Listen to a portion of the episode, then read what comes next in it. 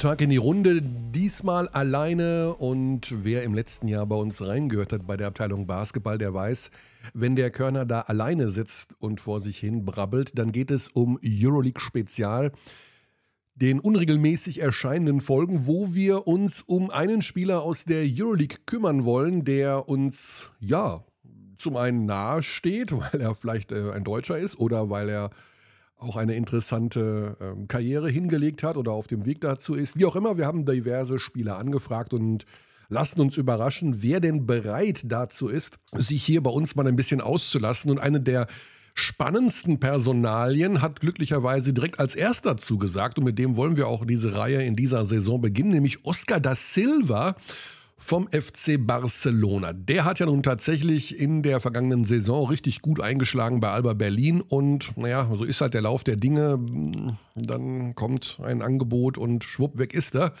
Beim FC Barcelona jetzt unter Vertrag.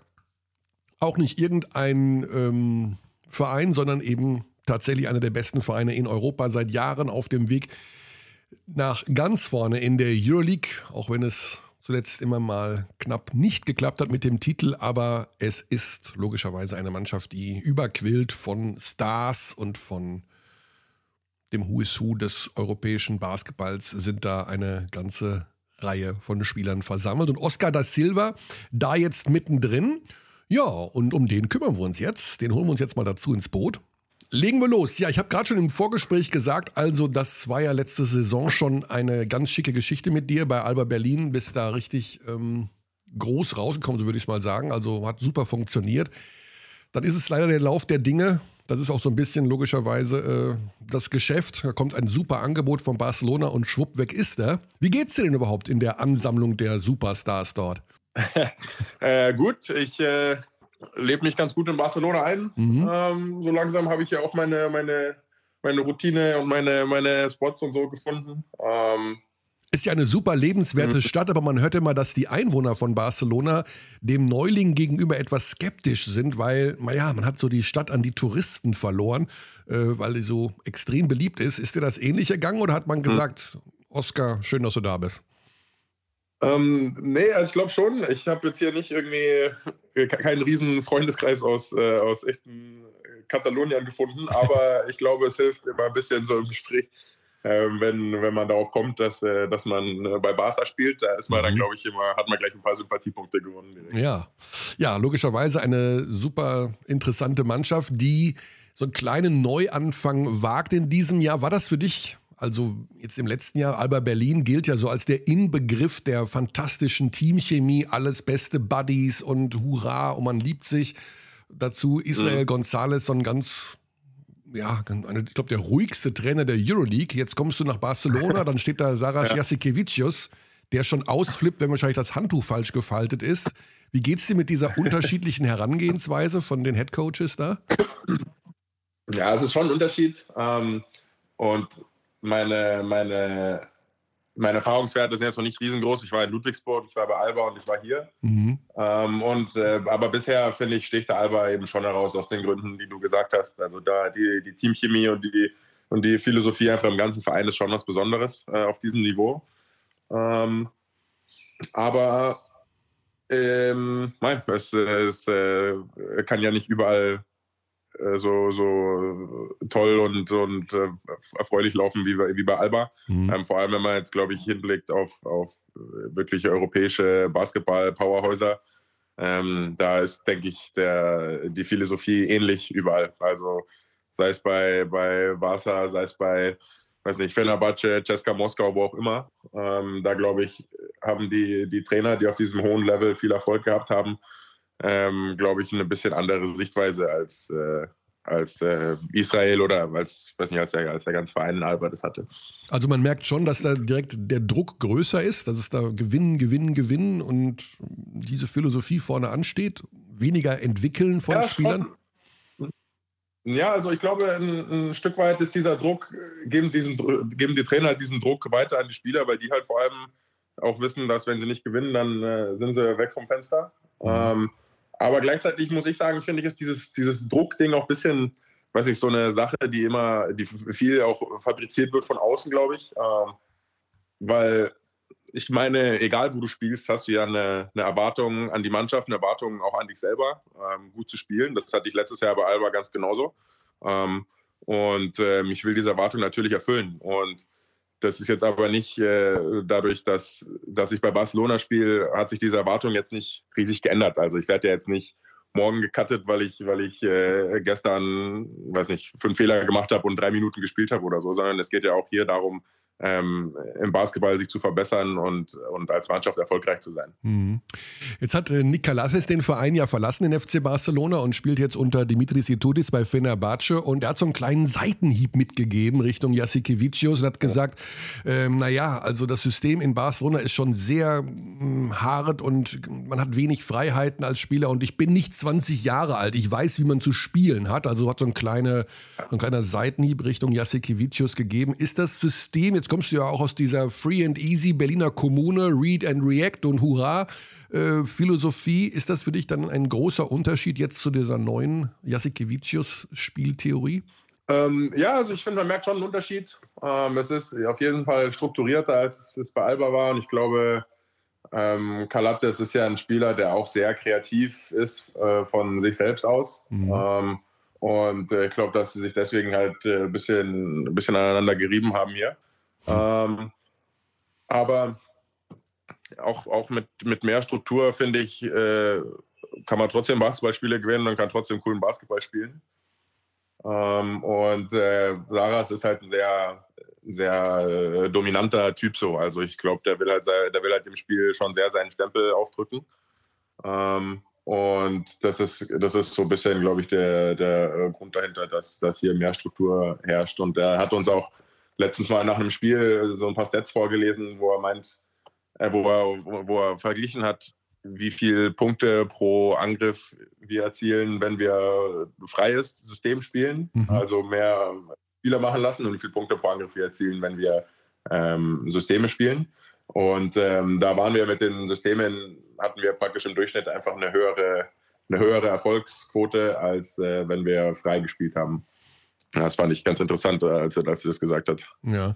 ja, da hat er auf jeden Fall sicherlich äh, in, seiner, in seinem Arbeitsethos ein bisschen auch, ja, wahrscheinlich angeknackst gewesen, wenn er da so Kritik einstecken muss. Das Wichtigste ist natürlich erstmal, dass du dich wohlfühlst, also dass du dich da wiederfindest in einem ähm, System, dass du Minuten bekommst. Wir haben per Zufall, mein Kollege Alex und ich, gestern auf der Hinfahrt im Zug nach Ludwigsburg mal geschaut, wo läuft mhm. denn gerade Live-Basketball und schwupp, Sonntagmittag, Barcelona gegen Teneriffa.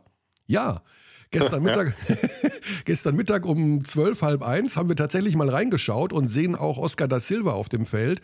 Äh, knappes Spiel, ja. 67, 65, war ein ziemliches Gewürge, um ganz ehrlich zu sein. Ähm, mhm. wie, war, wie siehst du deine Rolle momentan? Was sind so die Dinge, die der Coach von dir verlangt und wie unterscheidet sich deine Rolle vielleicht zu den Ansätzen in Berlin? Ähm, ja, ich muss noch viel, viel lernen. Ähm, vor allem, glaube ich, äh, defensiv. Also wenn ich, wenn ich, äh, wenn ich nicht auf dem Spielfeld stehe, dann glaube ich, liegt es daran, dass ich halt irgendwie in der, in der Defense gepennt habe oder eine Rotation verpasst habe oder so. Mhm. Ähm, und Fehler gemacht habe. Ähm, ich glaube, dass, äh, dass Saras schon äh, Vertrauen in mich hat und, und will, dass ich hier Erfolg habe ähm, mit der Mannschaft. Ähm, und äh, ist halt gleichzeitig, glaube ich, sich das noch bewusst, dass, dass sowas äh, Zeit braucht, vor allem in einem System, das so ähm, ja eben so sehr von, von, seiner, von seiner Spielansicht geprägt ist. Ähm, und ich glaube, das ist bei den, bei den anderen ganz genauso. Ähm, ich meine, auch ein, ein äh, La Provitola oder ein Corey Higgins oder Leute, die jetzt schon länger sind, machen auch genauso immer noch Fehler wie ich. Mhm. Ähm, sind halt vielleicht offensiv ein bisschen bisschen eingegliederter und ein bisschen, ein bisschen äh, dominanter als ich. Deswegen stehen sie halt auch mehr auf dem Feld dementsprechend. Ähm, aber ich glaube, ja, es wird vielleicht noch ein bisschen dauern, aber ich denke schon, dass ich, dass ich hier meine, meine Chancen bekommen werde. Habe ich ja jetzt schon. Ähm, manchmal ein bisschen mehr, manchmal ein bisschen weniger. Und wie gesagt, ich glaube, sobald ich die, die, das defensive System äh, verinnerlicht habe, ähm, wird das hier, glaube ich, eine, eine, runde Sache. Ja. Ähm, zu deinem Werdegang nochmal, weil, naja, das ist nun das Schöne an unserem Format hier. Man hat so ein bisschen Zeit auch zu gucken, wo kommt er her, wo geht er hin, wo wird er hingehen. Mhm. Ursprünglich bist du ja als gebürtiger Münchner auch ein Projekt gewesen ähm, des Schwabinger Basketballprojekts, also der ähm, Basketballakademie. Der IBAM. Der IBAM, genau, ja. in Schwabing. Mhm. Bist dann aufs College gegangen. Ähm, das ist ja immer so eine Geschichte, dass die IBAM so wird es jedenfalls oft dargestellt, ja, vor allen Dingen sich dem Wohl des Athleten ähm, bemüht fühlt. Ähm, dann sagt, ja, hat Oskar gesagt, ich möchte aber studieren und Stanford und super und USA und klasse. Wieso hat es auf dann danach eigentlich nicht geklappt, sich wieder in München irgendwo einzugliedern? Also ich nehme mal den Namen FC Bayern München an. Gab es da nie Kontakte oder Möglichkeiten? Wäre doch für dich auch eine schöne Geschichte mhm. gewesen in der Heimat. Also bei der IBAM hätte ich mich bestimmt wieder eingliedern können. Bei der IBAM hätte ich mich bestimmt wieder eingliedern können, ein bisschen mhm. erste Regionalliga spielen beim MTSV Schwabing. ähm, und äh, beim FC Bayern äh, hatten wir Kontakt in, der, in, der, in dem Sommer, äh, nachdem ich äh, meinen Abschluss gemacht habe und mein NBA Pre-Draft-Zeug gemacht habe. Ähm, hatten wir auf jeden Fall Kontakt, aber weiß nicht, hinten raus äh, hat dann am Ende halt der FC Bayern ähm, kein dementsprechendes Angebot gemacht, ja. kein konkretes. Und äh, dann bin ich wieder zurück nach Ludwigsburg und dann äh, ist die Geschichte mit Alba ja passiert. Auch ein bisschen glücklich für mich, weil halt äh, sich da alle Großen verletzt haben. Ja. Und dann bin ich, äh, bin ich dann dahin gewechselt. Ja. Gibt es sowas, also viele in deinem Alter, du bist jetzt 98er Jahrgang, also noch wirklich sehr jung, ähm, manche haben wirklich diese NBA-Bettwäsche übergezogen und denken sich, ja, das ist auch das Ziel und du hörst immer, du wollen noch und auch mit 25, 26 spielt keine Rolle. Natürlich möchte jeder von euch in der NBA spielen, aus unterschiedlichen Gründen. Mhm. Ähm, verfolgst du diesen Traum im Hinterkopf oder bist du wirklich einer, du wirkst ja immer sehr äh, aufgeklärt, sage ich jetzt mal, und rational denkend, dass du sagst, es kommt, wie es kommt, aber ich muss da nicht jede Nacht äh, mit dem NBA-Gedanken ins Bett gehen? Ähm, ja, es war, glaube ich, schon eine Zeit lang definitiv so, ähm, dass ich mich da sehr, sehr kirre gemacht habe, selber so, wann, wann klappt es denn jetzt und was muss ich machen und was muss ich mhm. machen. Davon habe ich mich ein bisschen verabschiedet. Also nach wie vor, äh, glaube ich, ähm, ist das, ist das äh, der Traum eines jeden Basketballers, da zu spielen. Aber gleichzeitig äh, werde ich jetzt nicht warten darauf, dass, dass irgendein NBA-Team mich anruft und alles danach richten soll. Also ich, ich richte, richte mein, meine Karriere danach, dass ich ein möglichst guter Basketball werde, Basketballer werde. Und wenn mhm.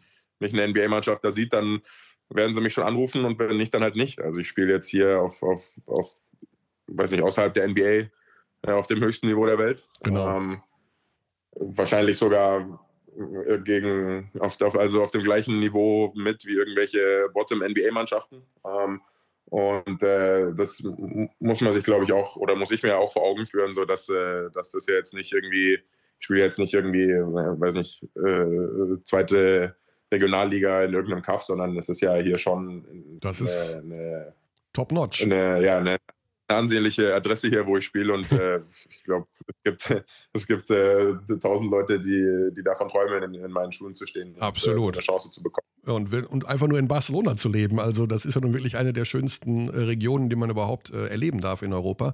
Wenn man von der NBA spricht und wenn man von den Spielern spricht, die dort aus deutscher Sicht so Fuß gefasst haben, da heißt es oft von den Spielern oder auch von der Agentenseite, naja, du musst halt in der NBA eine gewisse Rolle erfüllen. Das heißt also, die, mhm. die Teams leben von ihren Superstars, sage ich jetzt mal einfach.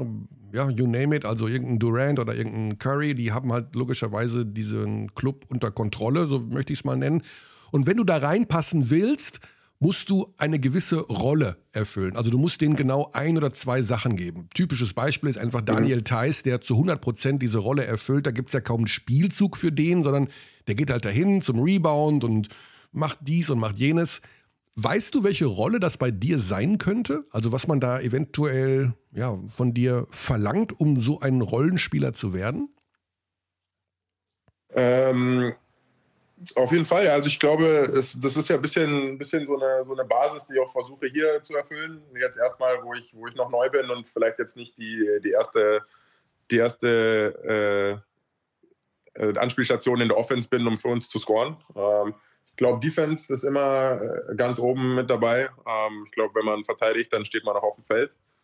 Ähm, und im Angriff ist es bei mir halt äh, die Konstanz im Wurf, die, die mir jetzt die letzten paar Jahre mhm. äh, noch nicht so ganz noch nicht so ganz da ist, wo sie, wo sie, wo ich will, dass sie, dass sie hinkommt.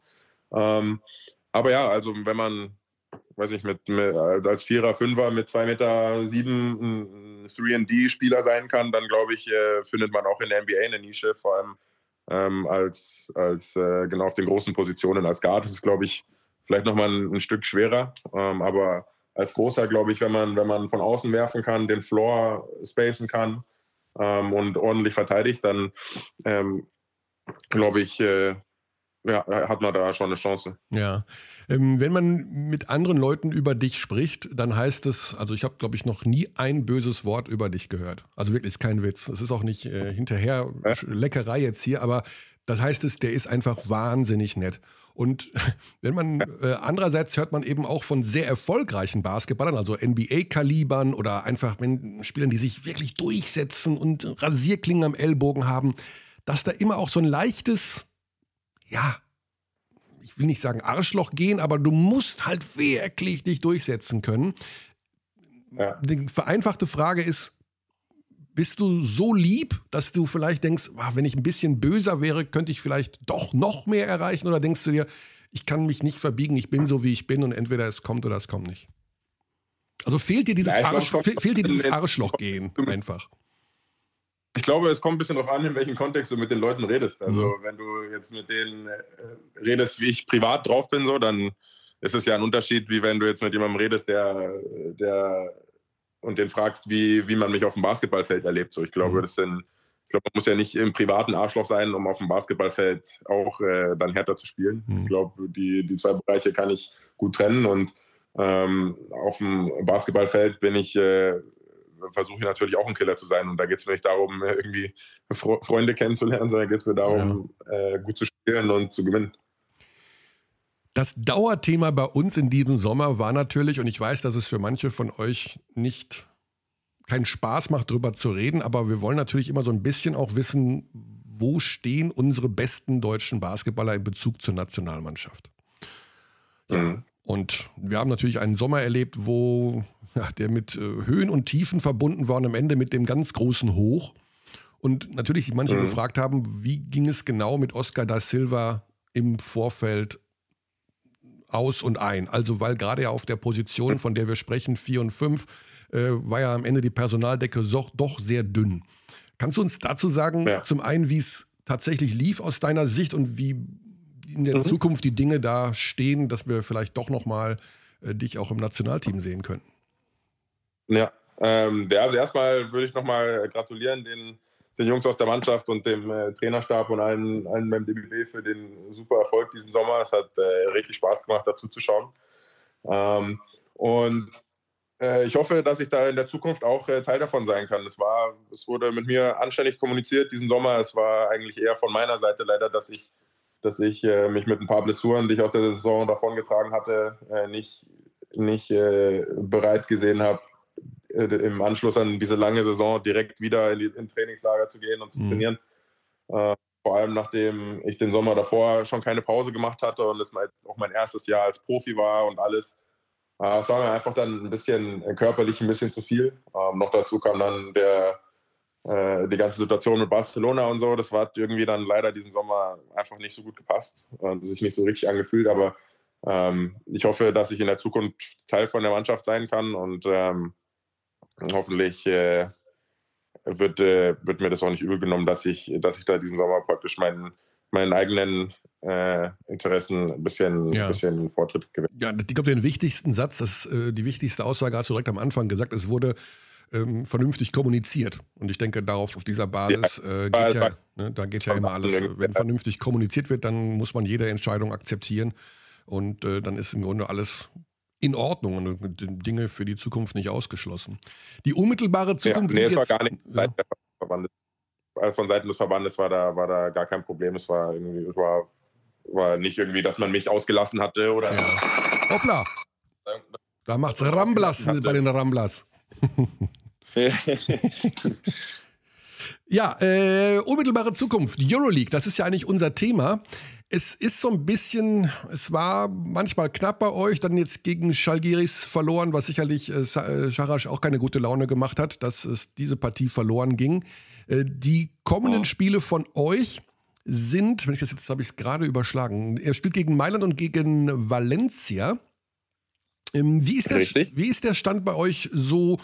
Wie, wie kann man euch einordnen? Also um, ähm, zu Beginn der Saison ganz klar als Final Four Anwärter gehandelt mit diesem Kader, aber hm, gegen oh. Olympiakos verloren, gegen Real war okay, gegen die Bayern eigentlich auch, dann gegen Schalgiris verloren. Wo würdest du euch momentan einordnen und gerade so im Vorfeld dieses Spiels auch gegen Mailand, die ja auch so, sage ich mal, ähnlich vom Talent her aufgestellt seid wie ihr, oh. äh, wo steht ihr momentan? Ähm, wir müssen uns als, als Mannschaft noch weiterentwickeln. Ähm, es ist natürlich nicht einfach mit, mit so einem Kader und äh, solchen Erwartungen ähm, direkt zu klicken. Vor allem, wenn man bedenkt, dass bei uns äh, die Hälfte der Spieler ja auch die Eurobasket bis, äh, bis ja. hinten mitgespielt haben, dann wir vielleicht eine Woche zusammen trainiert haben, bevor wir, bevor wir mit unseren ersten Vorbereitungsspielen angefangen haben. Ähm, das heißt, wir hatten nicht so viel Zeit, uns aufeinander abzustimmen, äh, nicht so viel Zeit, die, die Philosophie zu verinnerlichen. Und deswegen ähm, reicht, glaube ich, das, äh, dieses Entwicklungsstadium eben jetzt noch ein, Stück weit in die Saison rein. Ähm, und ich glaube aber, sobald wir sobald es wirklich Klick macht, glaube ich, ist, ist also der, weißt du ja selber, ist der, der Kader mit so, mit so großer Qualität, ähm, werden wir, glaube ich, schon schwer zu stoppen sein. Wir haben gegen Real im, im, im Classico schon dominiert. Eigentlich teilweise waren wir 17 vorne, glaube ich, im letzten Viertel noch, bevor mhm. wir dann am Ende eingebrochen sind. Ähm, und äh, uns fehlt eben da so ein bisschen die, die, die, ja, die, so die Kontinuität noch und ähm, dass, wir, dass wir es schaffen, 40 Minuten wirklich unseren Basketball zu spielen. Mhm. Ähm, bisher in den meisten Spielen hat es leider nur phasenweise geklappt und ähm, ich denke aber, dass, dass sich das äh, mit der Zeit hoffentlich geben wird. Ja, deine Kumpels von Alba Berlin haben natürlich einen unglaublich guten Start hingelegt und äh, es wurde immer nur wieder gesagt, ja, die haben ja wirklich den kompletten Kader behalten, außer Oscar da Silva.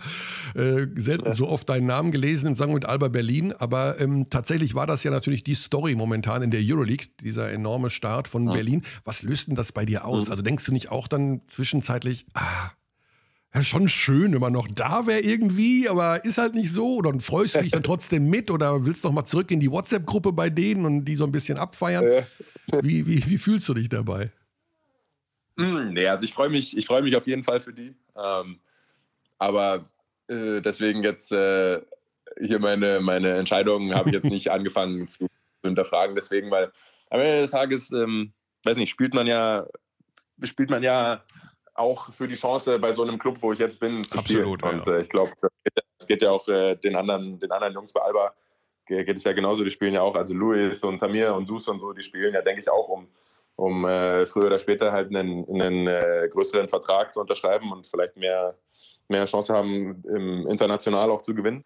Und ähm, aus der, genau aus der Perspektive sehe ich das eigentlich. Und ähm, ja, ich kann den Jungs nur gratulieren. Es ist super, äh, was die, wie die jetzt gestartet sind. Selbst bei, bei FS fast, äh, fast einen ja. Sieg geholt, den vierten. Ja.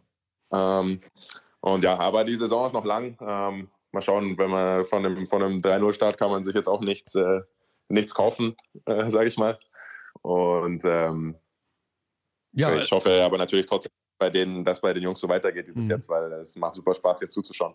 Also überhaupt nichts gegen Vereinswechsel und vor allen Dingen, wir wissen auch alle, das Thema Geld, mein Gott, wenn man einen besseren Vertrag bekommt und besser verdienen kann und dann noch bei so einem Verein, wo du jetzt bist, äh, das ist ja nun das Normalste von der Welt. Es war in diesem Sommer ja sowieso äh, die Regel eher, also die zahlreichen Wechsel innerhalb der Euroleague. Und deswegen vor diesem Hintergrund war Samicic mit seiner Aussage nach dem Anadolu gegen Berlin-Spiel, wie er einfach ungefragt äh, der Reporterin, dem Reporter sagte, naja, ich möchte schon mal hier an dieser Stelle sagen, dass Alba Berlin wirklich, äh, dass das sehr, sehr gut für die Liga ist und ein toller Ansatz ist, wie sie auch jungen Leuten eine Chance geben und mit Selbstvertrauen vollpumpen.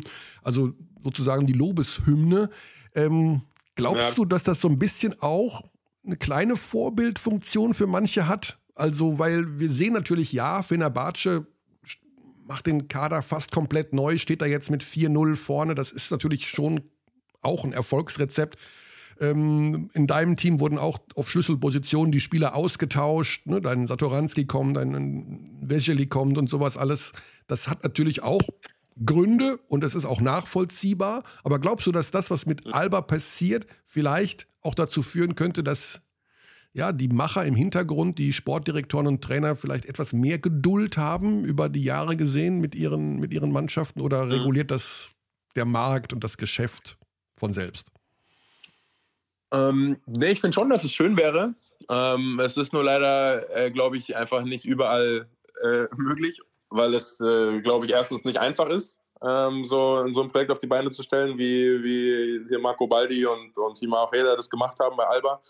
Ähm, und zweitens glaube ich, nicht jeder das, äh, das Vertrauen hat in seine, in seine jungen Spieler, dass die, oder in ihre Spieler generell, dass die sich über, über äh, die Zeit hinweg entwickeln und denen diesen, diesen Raum auch lassen mhm. ähm, und bereit sind und die bereit sind zu warten. Ähm, und äh, sondern wenn es darum geht, äh, einen Euroleague-Titel zu gewinnen, dann wird, glaube ich, eher auf die Spieler gesetzt, die sich auf dem Niveau bewährt haben. Und ähm, dann genau tendieren die Mannschaften halt lieber, lieber zu, zu der Lösung, weil die ein bisschen, also ein bisschen schneller und vielleicht auch ein bisschen, weiß nicht, man hat, äh, man errechnet sich höhere Chancen aus, auf ja. diese Weise erfolgreich zu sein. Ja. ja, und wie gesagt, also bei Fenerbahce scheint es ja momentan zu funktionieren. Da hängt natürlich auch wieder ein Itudis dahinter, der so ein bisschen die Erfolgsformel ja auch wohl gepachtet hat, wie man da in der Euroleague-Spiele gewinnt. Ja, Oskar, ich danke ja. ganz herzlich für deine Zeit. Ähm, wir freuen uns trotz alledem, wir zeigen ja bei Magenta Sport alle Spiele der Euroleague, dass wir dich da immer wieder auch rumlaufen sehen, wenn es auch nicht mehr im Trikot von Alba Berlin ist. Wir hoffen, dass dein weiterer Karriereweg genauso verläuft, wie du dir das vorstellst. Das Allerwichtigste ist, dass du Dankeschön. von bösen, blöden und dummen Verletzungen verschont bleibst. Ähm, Jawohl. Das, da klopfen wir achtmal auf Holz und hoffen, dass alles gut klappt. Eine gute Zeit für dich.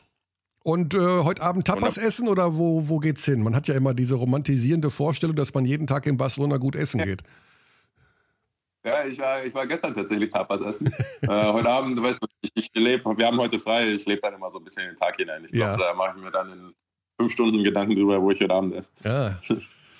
Und du wohnst aber schön, du wohnst mittendrin. Ja, ja, unweit, unweit der Halle, habe eine, eine, schöne Wohnung gefunden. Mhm. Äh, ein kleines Terrasschen draußen auf dem Dach, wo ich mich äh, sonnen kann und so. Also ist alles ja. wunderbar. Wunderbar, perfekt. Oskar, lieben Dank nochmal, gute Zeit und Sehr gerne. bis bald. Alles klar. Danke, Danke dir. Michael. Cheers. Ja, das war Oskar da Silva. Ähm, unschwer rauszuhören, denke ich, warum es so viel Spaß macht, mit ihm zu sprechen. Ein Mensch mit einer ganz klaren Sprache mit ganz klaren Gedanken. Einfach ein intelligenter, netter Mensch und äh, ja, ein super dankbarer Gesprächsgast, ein Spieler, den wir in der Euroleague weiter verfolgen werden. Und dazu eben auch noch der Hinweis, alle Euroleague-Spiele sind ja sowieso live bei Magenta Sport und pro Spieltag gibt es dann auch immer ein Spiel kostenlos für alle, also free vor der Paywall. Und wer sich Oscar da Silva anschauen will, ohne dass er ein Magenta oder sie ein Magenta Sport-Abo äh, hat, der kann das in dieser Woche tun, nämlich morgen Abend um 20.15 Uhr wird nämlich die Partie des FC Barcelona gegen Emporio Armani Mailand free übertragen bei Magenta Sport. Äh, vorher 1845 spielen noch die Bayern, das ist dann aber eben nicht kostenlos. Und in der kommenden Woche nochmal Barcelona als Freespiel das Match gegen Fenerbahce. Das ist am Freitag, dem 4. November um 20.15 Uhr auch kostenlos für alle, eben mit Oscar da Silva. Also ich hoffe, dass er spielt. Keine Gewähr, man weiß es nicht. Er kommt immer wieder mal zum Einsatz, hat aber mehr Einsatzzeit bei den ACB-Spielen.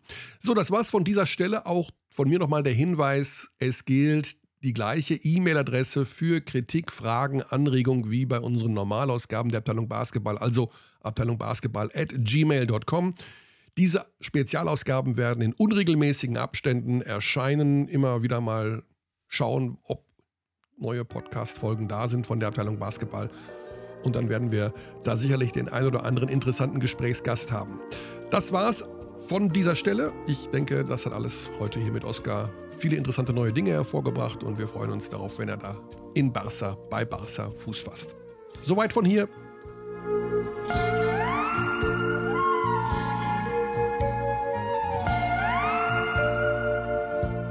We treat people here with complete respect. This is Germany.